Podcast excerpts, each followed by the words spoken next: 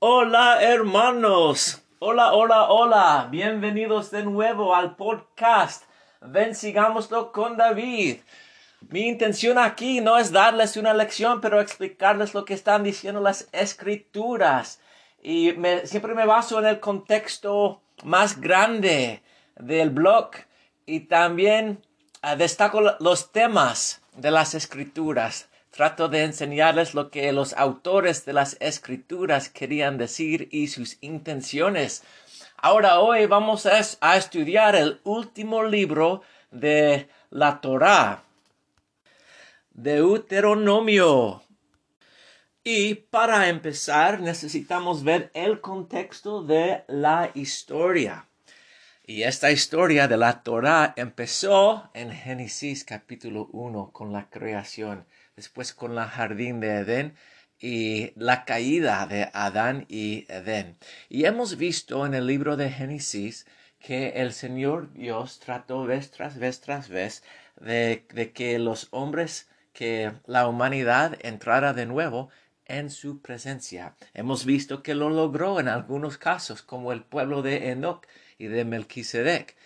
Ah, y, tal vez otros también. Y ah, hemos visto que para, para tratar de salvar a la humanidad, Él escogió una familia escogida, la familia de Abraham. Al, al final del libro de Génesis, la familia escogida estaba en Egipto y estaban felices, pero no estaban en la tierra prometida. Y al principio del libro de Éxodo vemos que ellos estaban en la esclavitud. Ah, por medio de estas historias en Génesis, ah, vimos que vez tras vez tras vez Dios fue muy amoroso, generoso, amable, bondadoso con los, con los hijos de los hombres, con los seres humanos, pero que ellos rebelaron en contra de él vez tras vez tras vez. Vimos que él fue muy fiel, pero ellos no fueron muy fieles a él. Y ahora el libro de Éxodo empieza con ellos en la esclavitud. Libro de Éxodo, gran libro que se trata acerca de la salida de la esclavitud y cuando salen de, la esclavitud, Dios trata de de ayudarles a entrar en su presencia, pero ellos de nuevo ah, se rebelan en contra de él. Entonces, él los, los castiga, sí, por su rebelión, pero a la vez prepara el tabernáculo para que ellos puedan entrar en su presencia de nuevo.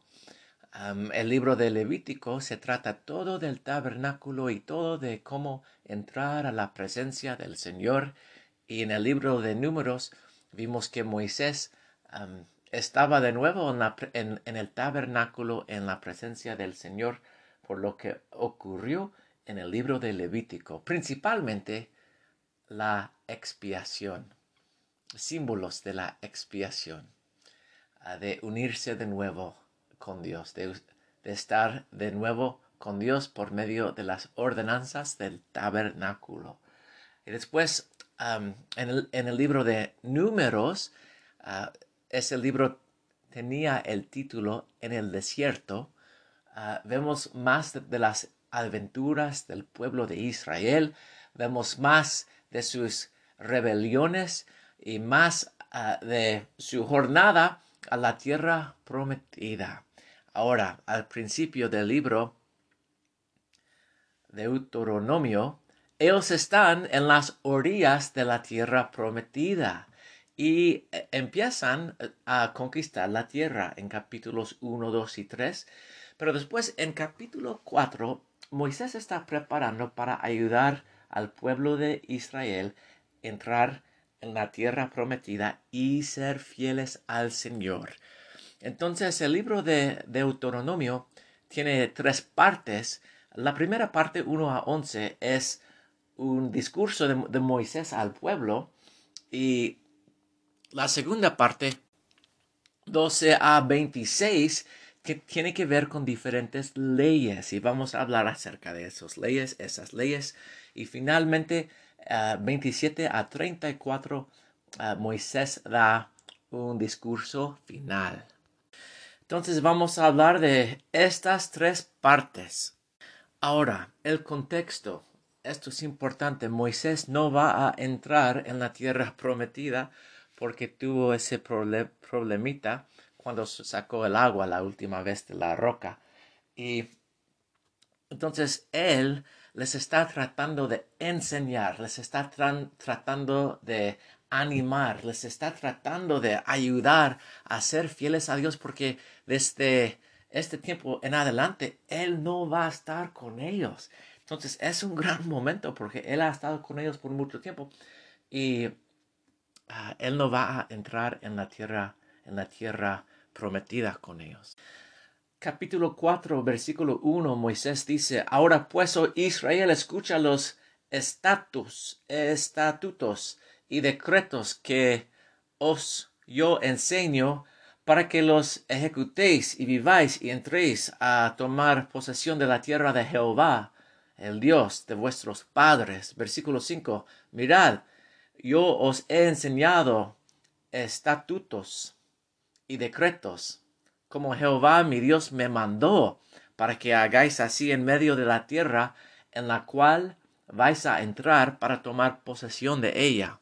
Versículo 9. Por tanto, guárdate, guarda tu alma con diligencia para que no te olvides de las cosas que tus ojos han visto, ni se aparten de tu corazón todos los días de tu vida, sino las enseñarás a tus hijos y a los hijos de tus a los hijos de tus hijos. Entonces Moisés solo quiere que ellos permanezcan, permanezcan en la rectitud, en generación tras generación, en la tierra prometida, y lo está tratando de lograr con su testimonio, sus enseñanzas y la energía de su alma. Después en capítulo 4, él les cuenta de nuevo la historia de Oreb o Sinaí, donde el Señor trató de, de que entraran en su presencia, pero ellos se rebelaron y el Señor les castigó y les ruega no hacerlo de nuevo versículos 23 y 24, guardaos que no os olvidéis del convenio de Jehová vuestro Dios que él estableció con vosotros y os hagáis escultura o imagen de cualquier cosa que Jehová tu Dios te ha prohibido, porque Jehová tu Dios es fuego, consumidor, Dios celoso. Después en capítulo 5, Moisés repite los mandamientos que Dios dio en Oreb y Ah, incluyendo los diez mandamientos. Y no voy a repetir los diez mandamientos aquí, pero Moisés sí lo hace. Y por esto se llama el libro Deuteronomio.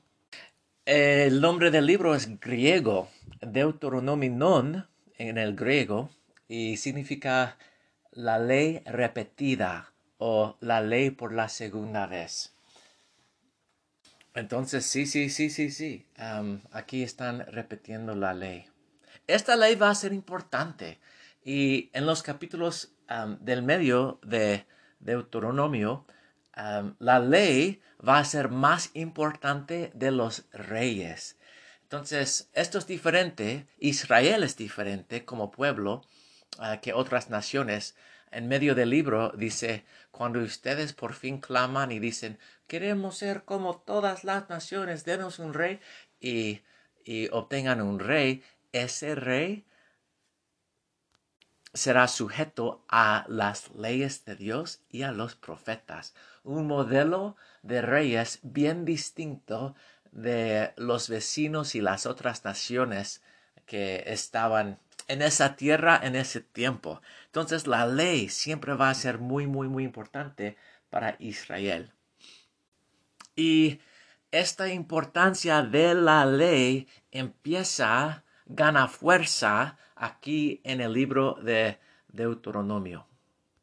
Entonces, en medio de este sermón, cuando Moisés les está implorando que sean fieles al Señor, viene Deuteronomio capítulo 6 y Moisés dice, capítulo 6, versículo 3, escucha pues, oh Israel, y cuida y ponerlos por obra, para que te vaya bien en la tierra que fluye con leche y miel, y seáis multiplicados, como te ha dicho Jehová, el Dios de tus padres. Y después, versículo 4. Esto es importante. Dice, Escucha, oh Israel, Jehová nuestro Dios, Jehová es uno, y amarás a Jehová tu Dios con todo tu corazón y con toda tu alma y con todas tus fuerzas. Esto obviamente es importante porque es el mensaje central de Moisés al pueblo de Israel antes de entrar en la tierra prometida. Deuteronomio se trata acerca de eso, como en el contexto de todo, empezaron en, el jardín de Edén, llegamos en la esclavitud, salimos de la esclavitud, Dios trató de ayudar al pueblo entrar en su presencia, después a la tierra prometida, no, no querían, ahora lo van a hacer, ah, y esto se trata acerca de cómo ser eh, un pueblo de Dios, el pueblo de Dios, en la tierra prometida. Y la cosa más importante es, escucha, oh Israel, Jehová nuestro Dios, Jehová es uno, y amarás a Jehová tu Dios con todo tu corazón, toda tu alma y con todas tus fuerzas. Es el mensaje central para el pueblo, para que vivan en la tierra prometida, y es es el mensaje más importante del Antiguo Testamento esto se llama el Shema. Shema es la palabra en, hebreo que, ah, que, se traduce aquí escucha. no es una traducción perfecta, porque Shema significa más que simplemente oír o escuchar, significa escucha y obedecer. Es como la palabra en, en inglés hearken, Shema. Escucha, oh Israel, dice el Shema. Este, estos dos versículos de 4 y 5 que, los, que les he leído dos veces llegaron a ser la oración más importante de los judíos y ellos eh, repetían esta oración muchas veces cada día. Y mira lo que Moisés dice después de, ah, de versículo 5. Dice, en 6, dice, empezando con 6, dice, y estas palabras que yo te mando hoy estarán sobre tu corazón y se las repetirás a tus hijos y les hablarás de ellas cuando estás en tu casa, por el camino, cuando te, te acuestes y cuando te levantes. Estas palabras, escucha, oh Israel, Jehová es nuestro Dios, Jehová, Jehová es uno y amarás a Jehová tu Dios con todo tu corazón, toda tu alma y todas tus fuerzas. 8 y las atarás como una señal en tu mano y estarán como frontales entre tus ojos y las escribirás en los postes de tu casa y en tus puertas y los judíos en ciertos tiempos lo hicieron exactamente así. escribieron, escribían, solían escribir esta oración en papelitos chiquititos y ponerlos en cajas pequeñitos y llevar las cajas en su mano, como decía ah, eh, estos versículos, en su brazo izquierdo para estar cerca de su corazón y en, en sus frentes, eh, una cajita en su frente. Tal vez han visto fotos de judíos con una caja en, en, en su frente y ¿qué está en la caja? El Shema Escuchad, oh Israel, Israel, Jehová nuestro Dios, Jehová es uno, y amarás a Jehová tu Dios. Eso es lo que está escrito, en el Shema, o en, las cajitas ah, que, se que se llaman filacterios, en el tiempo de Jesucristo, algunos de los fariseos se acercaron a él y le hicieron una pregunta. Le preguntaron, Maestro, cuál es la ley más grande de la ley o cuál es el mandamiento más grande de la ley. Ellos no estaban buscando consejo, no estaban buscando guía, lo estaban probando para ver si este judío cualquier que no tenía estudios, si él podía responder a la pregunta y la pregunta tenía una respuesta correcta y Jesucristo dio la respuesta correcta. ¿Cuál es el mandamiento, el mandamiento más grande en la ley? Y él dijo, amarás a Jehová tu Dios con todo tu corazón, toda tu alma y con todas tus fuerzas. Él citó al Shema. Para cualquier académico que había estudiado la Torá en el tiempo de Jesús, los, las escribas, los escribas, los fariseos, los líderes, los saduceos también, todos, todos, todos, todos, todos sabían que la ley más importante era el Shema. Y así es. Y cuando Jesucristo respondió correctamente, también validó lo que ellos ya pensaban, que esta ley sí es la ley más importante y es la cosa más importante para ser el pueblo de Dios en la tierra prometida, es la cosa más importante. Ah, y después lo que Jesucristo hizo fue radical. Se los menciono aquí brevemente, aunque no tiene mucho que ver con el libro de Deuteronomio. Él les dijo, y la segunda es semejante. Amarás al prójimo como a ti mismo. Y allí es una explosión mental. Los fariseos no podían, no podían aceptar lo que Jesucristo les había dicho por algunas razones. Uno, él apenas agregó, agregó algo y le dio importancia a un mandamiento que ellos no estaban siguiendo muy bien. Y primeramente eh, fue ofensivo a ellos porque ¿quién es este hombre y de qué, qué derecho tiene él para, para agregar la segunda ley más importante? ¿Cómo se atreve a hacerlo? Pero tampoco se podían molestar mucho abiertamente ah, porque la escritura que él citó también viene de la ley, viene de la Torah, de Levítico 19, 18. y ellos sabían que él les estaba justamente criticando y condenando porque ellos no seguían el segundo mandamiento. Ellos amaban a Dios a su manera, lo ponían a Él primero. Dios era todo para ellos en el tiempo de Jesús, hipócritas como eran, pero amaban a Dios y menospreciaban a su prójimo. Y a veces usaban su amor a Dios como excusa para menospreciar a su prójimo aún a sus propios padres. En la ley,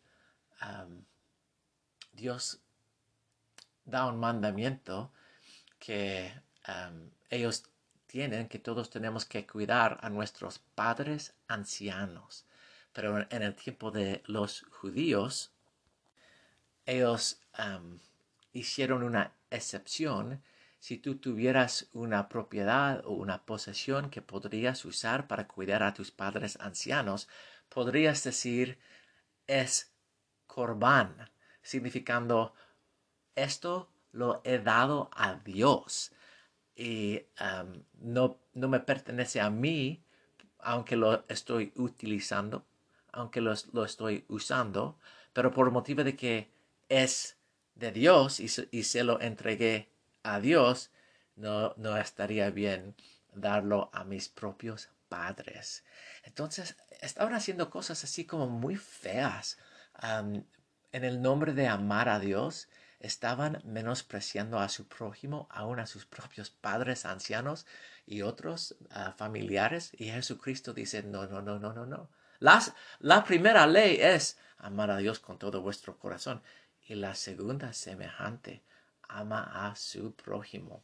Vamos a ver en el libro de Deuteronomio que el amor al prójimo es importante parte de la ley también. Entonces vamos al parte del, medio del libro de Deuteronomio 12 a 26. aquí hay una serie de leyes y estas leyes tienen que ver con um, la justicia. En el libro de Deuteronomio hay dos tipos de justicia. Uno es la justicia punitivo y el otro y la otra es mm, la justicia social. Hablemos primeramente rapidito de la justicia punitivo, porque esto sí sale más en el libro de Deuteronomio que cualquier otro libro, libro de la Torá. Eh, la justicia punitivo tiene que ver con los castigos. Entonces, en el libro de Deuteronomio um, salen diferentes castigos por diferentes ah, pecados. Y ah, muchas veces ese, ese, castigo es algo fuerte, como la muerte. se prescribe el castigo de la muerte por cosas como ser rebelde en contra a tus padres. también si violas a una dama, el castigo es que tienes que ah, pagar plata a los padres y casarte con ella. Son castigos, son castigos. y a veces, a veces los castigos son fuertes y los puedes leer en la ley. No voy a repasar todas las leyes y castigos aquí. Pero el, eh, el otro tipo de justicia que sale en Deuteronomio y también sale en Levítico es la justicia social. Entonces la justicia social tiene que ver con los, derechos de, todas personas. Las leyes de la justicia social protegen a las personas que necesitan ser protegidas. Por ejemplo, las leyes de la justicia social en Deuteronomio protegen a las viudas. estas leyes dan derechos a las viudas. También da derechos a los niños, también a mujeres porque ellos, ellos no tenían como muchas, muchos derechos. Entonces la ley social ah, de, justicia social les protege también, protege a los pobres. La justicia social no trata de que todos sean iguales, pero sí trata de que todos reciban tratamiento justo es, es, una ley de Sión. Por ejemplo, en el libro de Moisés capítulo 7 dice, y el Señor llamó a Sión su pueblo porque eran uno en corazón y voluntad, y vivían en rectitud, y no había pobres entre ellos. Justicia social. El tema, la idea grande aquí es que tratemos a todos, especialmente a aquellos que están en peligro de recibir tratamiento, tratamiento menor o malo o injusto, que nosotros como pueblo de Dios nos cuidemos bien para tratarles con ah, justicia, no igualdad, pero ah, tampoco debemos olvidarnos de ellos. Les doy un ejemplo de una ley que tiene que ver con la justicia social en capítulo 14, primero Dios da la ley del diezmo y ellos tienen que pagar 10% a los sacerdotes, al tabernáculo, cada año, pero cada tres años dice lo siguiente. Deuteronomio capítulo 14, versículos 28 y 29. Al cabo de cada tres años sacarás todo el diezmo de tus productos de aquel año y lo guardarás en tus ciudades. Y vendrá el levita que no, que no tiene parte ni heredad contigo, y el extranjero, las personas que no son de Israel, y el huérfano, y la viuda que hay en tus poblaciones, y comerán y serán saciados, para que Jehová tu Dios te bendiga en toda obra que tus manos hagan justicia social. Les doy un ejemplo más de la justicia social en el capítulo 24, empezando con el 19. Dice, cuando ciegues tu mies en tu campo y olvides alguna gavilla en tu campo, no vuelvas para tomarla, será para el extranjero, para el huérfano y para la viuda, para que te, para que te bendiga Jehová tu Dios en toda la obra de tus manos. Cuando sacudes tus olivos, no recorrerás las ramas que hayas dejado detrás de ti. Será para el extranjero, para el huérfano, para la viuda. Cuando vendimies tu viña, no rebuscarás detrás de ti, será para el extranjero, el huérfano, la viuda. Y recordarás que fuiste, tú fuiste esclavo en la tierra de Egipto. Por tanto, te mando que hagas esto. Ahora voy a mencionar tal vez una cosa más acerca, dos cosas más acerca de la, ley. la ley en, los capítulos 11 a 25 en Deuteronomio es un poco extraño en, muchos, en muchas ocasiones. Ah, nosotros nos confundimos al leer la ley porque se ve muy, muy, muy extraña esta ley. Ah, y, es porque nosotros estamos viviendo en el siglo XXI y es un tiempo, una cultura muy, muy, muy, muy, muy, muy, muy, muy, muy diferente que el tiempo y la cultura de Israel antiguamente.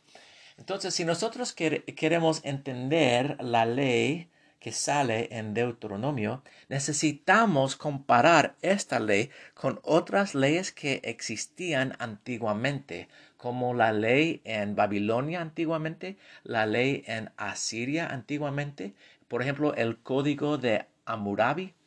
Y ahí podemos ver cuando comparamos esta ley con otras leyes antiguas que el Señor quiere que su pueblo sea mejor que el mundo.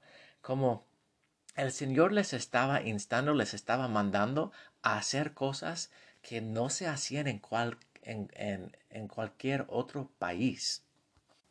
El pueblo de Dios tenía que ser más justo que las otras naciones en ese tiempo.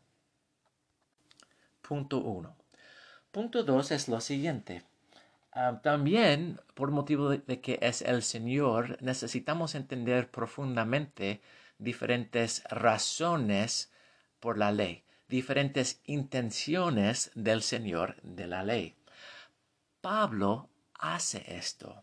En primero de Corintios capítulo 9, versículo 9, um, él dice, porque en la ley de Moisés está escrito, y después cita Deuteronomio 25.4, uh, no pondrás bozal al buey que trilla.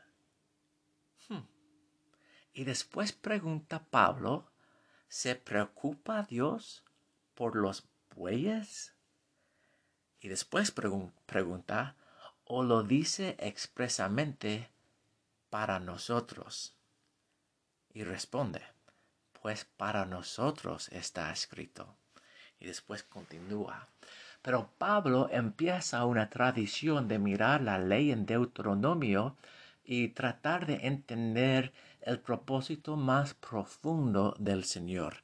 Y les voy a dar un ejemplo que para mí es hermoso. En el capítulo 15, empezando con versículo 12, en ese pericopa que empieza con el 12, está hablando acerca de leyes que, que gobiernan el uso y el tratamiento de los esclavos. Y otra vez, esto es raro para nosotros porque nosotros no tenemos esclavos, pero era común en ese entonces tener esclavos y aún uno mismo podía venderse en la esclavitud para pagar una deuda. Entonces eso fue normal para ellos. Entonces dice versículo, versículo 12, si se vende a ti tu hermano hebreo o hebrea, te servirá seis años y al séptimo año le dejarás en libertad. Y cuando lo despidas libre de ti, no lo enviarás con las manos vacías, le abastecerás liberalmente de tus ovejas, de tu era y de tu lagar, y le darás de aquello con que Jehová te haya bendecido, y te acordarás que fuiste, que fuiste esclavo, tú mismo fuiste esclavo en la tierra de Egipto. Entonces vamos a ser generosos. El pueblo de Israel va a ser generoso con, con sus esclavos y que Jehová tu Dios te rescató. Por tanto, yo te mando esto hoy. Y sucederá que si Él te dijere, no me iré de ti, porque te ama a ti y tu casa, porque le va bien contigo. Entonces tomarás una lesna y horadarás su oreja contra, contra la puerta y será tu siervo para siempre. Así también harás a tu criada. Es un poco gráfico. ¿Una lesna? ¿Vas a tomar una lesna y, y, ponerlo en su oído, en tu puerta? Ok, ¿qué está pasando aquí? Sí es raro. Una lesna obviamente es una herramienta que tiene punto y vas a crear, vas a hacer un hoyo en la oreja de este esclavo ah, porque él quiere ser tu esclavo para siempre. antiguamente esto sí era común darse una marca permanente de lealtad, lealtad. A veces los soldados lo hacían para significar yo soy un miembro de este ejército para siempre. En este caso, el Señor está diciendo que un esclavo lo puede hacer para con un significado que yo quiero ser esclavo a este amo para siempre. a mí me encanta este símbolo. En, ¿En qué sentido tiene significado para nosotros? Ah, cuando alguien podría ser libre, salir y no ser esclavo ya más, decir, no, no, no, yo amo a mi amo y yo quiero ser su esclavo para siempre. Piénsalo bien. Ah, llega el momento, ¿no? Cuando la obediencia a nuestro amo deja de ser cosa de ley y llega a ser cosa de amor. Y nuestros convenios con nuestro Señor cuando llega a ser cosa de amor que queremos seguir sus leyes es un nivel completamente diferente de amor. Es, imagínate el, imagínense el esclavo diciendo, no, yo no quiero salir y ser hombre libre. Me gusta estar con este amo mi vida es bueno y tengo tanta confianza en este amo que me comprometo a estar con él por el resto de mi vida y voy a dejar que él ponga una lesna en mi oreja como un símbolo que él es mi amo para siempre. Le confío. Él me va a tratar bien. Aquí voy a tener hogar. Aquí voy a tener familia. Yo quiero pertenecer aquí. Ahora, Hermanos, en, en español eh, tenemos el himno, Señor, te necesito. Te necesito, sí, bendito ser. Ningún, ninguno como tú, paz puede estar. Señor, te necesito, sí, te necesito. Y uh, versículo 4 en ese himno, no, me encanta cómo se tradució en español y no sale así en inglés y siempre pienso en este, en este versículo porque es tan profundo. Escucha, te necesito, sí, mi Salvador.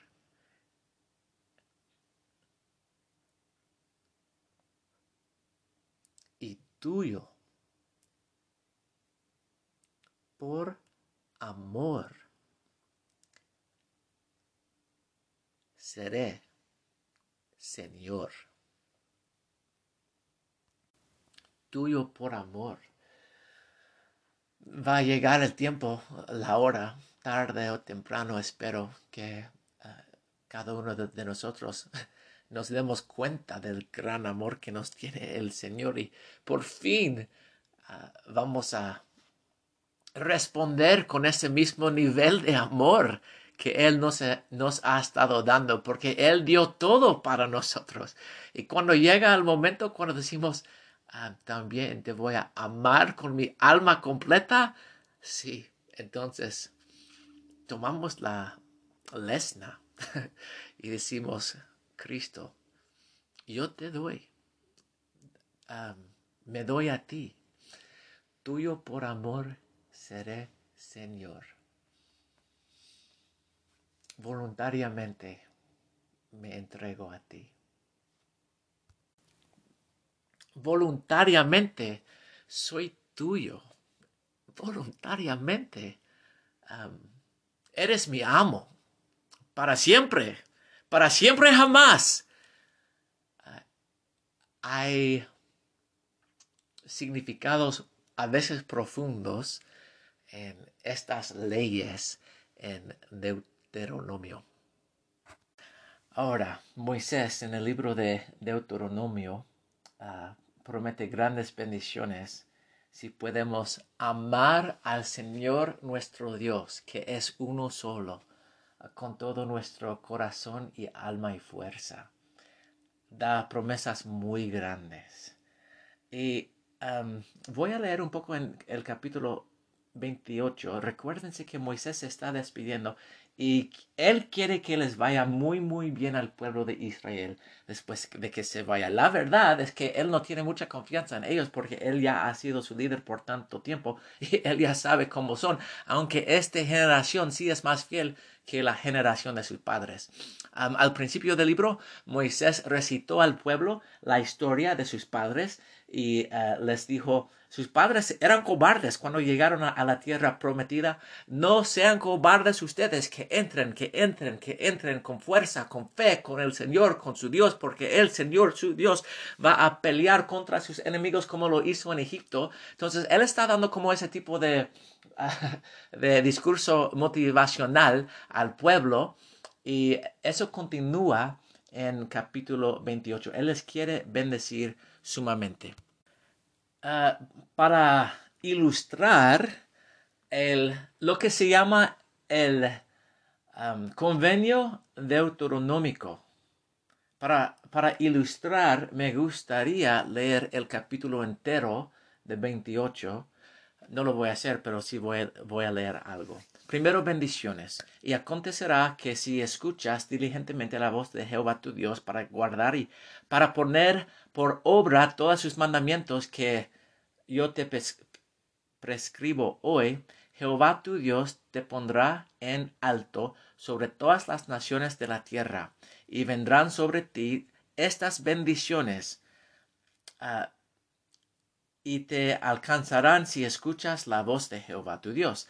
Bendito serás tú en la ciudad y bendito serás en el campo. Bendito serán el fruto de tu vientre, el fruto de tu tierra, el fruto de tu bestia, la cría de tus vacas, los rebaños de tus ovejas.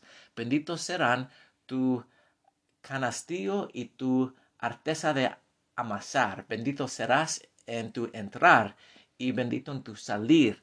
Jehová hará que tus enemigos se levantan se levanten contra ti, sean derrotados delante de ti.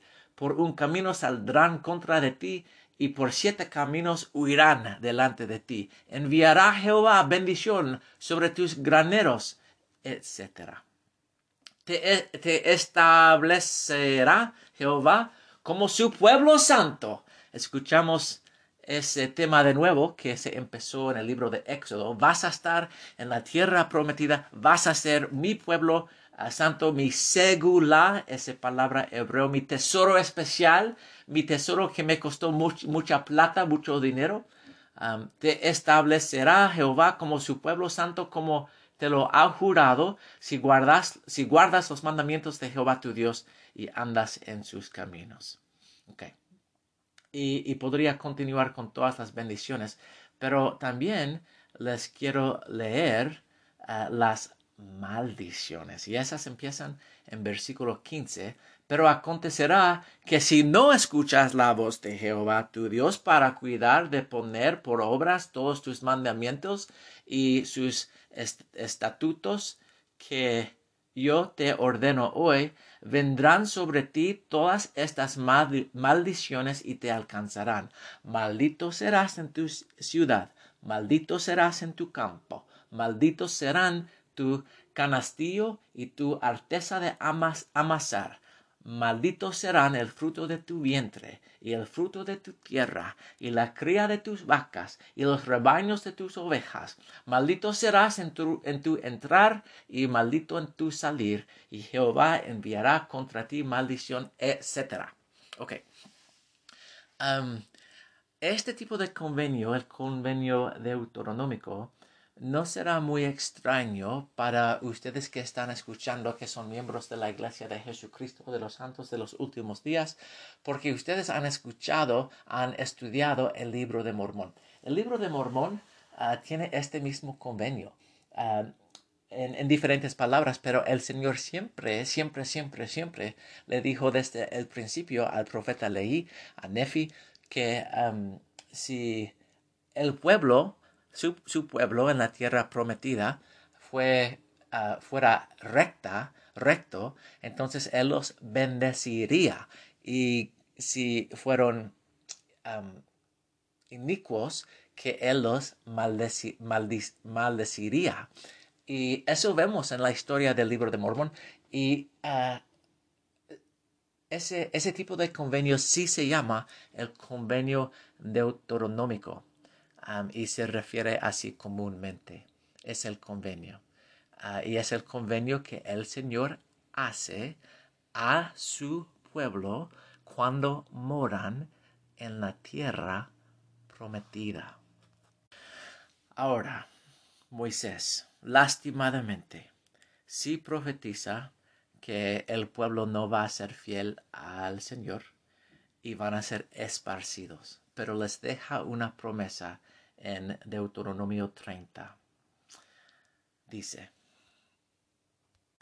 empezando en versículo 3, después de ser esparcidos, después de estar en la cautividad, Moisés profetiza lo siguiente, y entonces Jehová tu Dios te hará volver de tu cautiverio y tendrá misericordia, y tendrá misericordia de ti y volverá a recogerte de entre todos los pueblos, a donde te haya esparcido Jehová tu Dios. Si has sido arrojado hasta los confines de los cielos, de ahí te recogerá Jehová tu Dios, y de allí te tomará. Y te hará volver Jehová tu Dios de la tierra que, ah, oh, lo siento, y, y te hará volver Jehová tu Dios a la tierra que heredaron tus padres, y la poseerás y te hará bien y te multiplicará más que a tus padres y circuncidará Jehová tu Dios tu corazón y el corazón de tu descendencia para que ames a Jehová tu Dios con todo tu corazón, con toda tu alma, a fin de que vivas. Moisés termina con una profecía bella que el Señor va a obrar un milagro dentro de, los corazones de los esparcidos. Y los profetas que siguen no se olvidan de esta promesa. Los profetas que atestiguan el esparcimiento de Israel, Jeremías, Ezequiel, Ezequiel,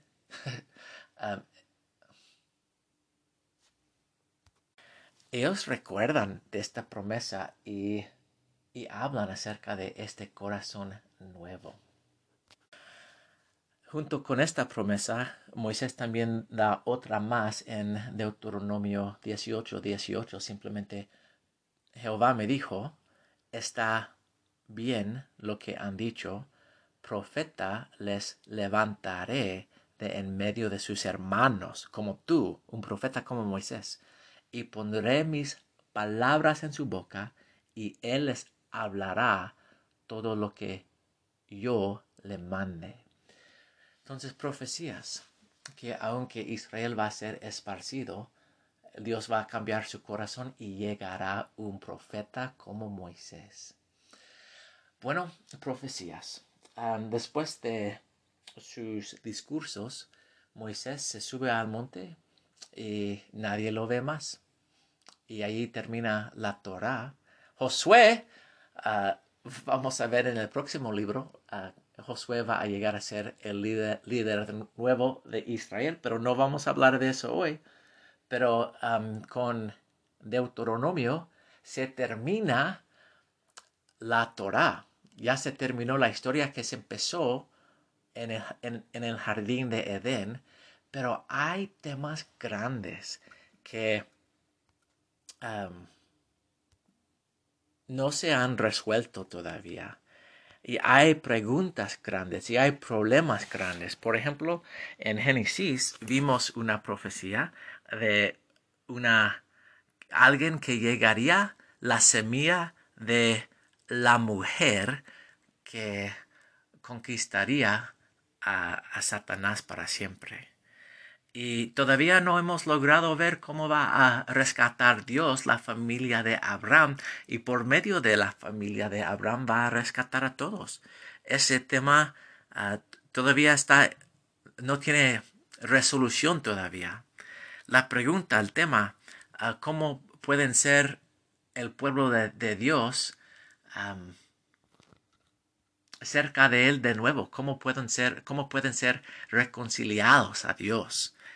Y últimamente en este libro de Deuteronomio, ¿cuándo y cómo va a transformar Jehová los corazones de su pueblo? Entonces todavía vemos que en eso estamos. Hemos visto desde el libro de Génesis que el Señor ha sido muy fiel a su pueblo y que su pueblo no ha sido muy fiel a él. Y Moisés dice que aunque van a entrar en la tierra prometida, que no van a ser muy fiel a él y van a ser esparcidos. Entonces, la historia continúa porque el conflicto continúa y cada persona que está leyendo el Antiguo Testamento tiene que anhelar por, el, por ese momento cuando el pueblo del Señor finalmente ah, decide ser fiel a Él.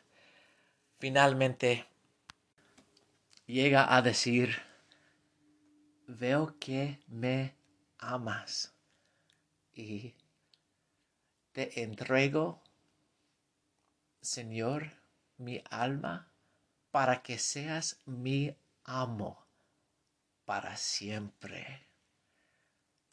En el nombre de Jesucristo. Amén.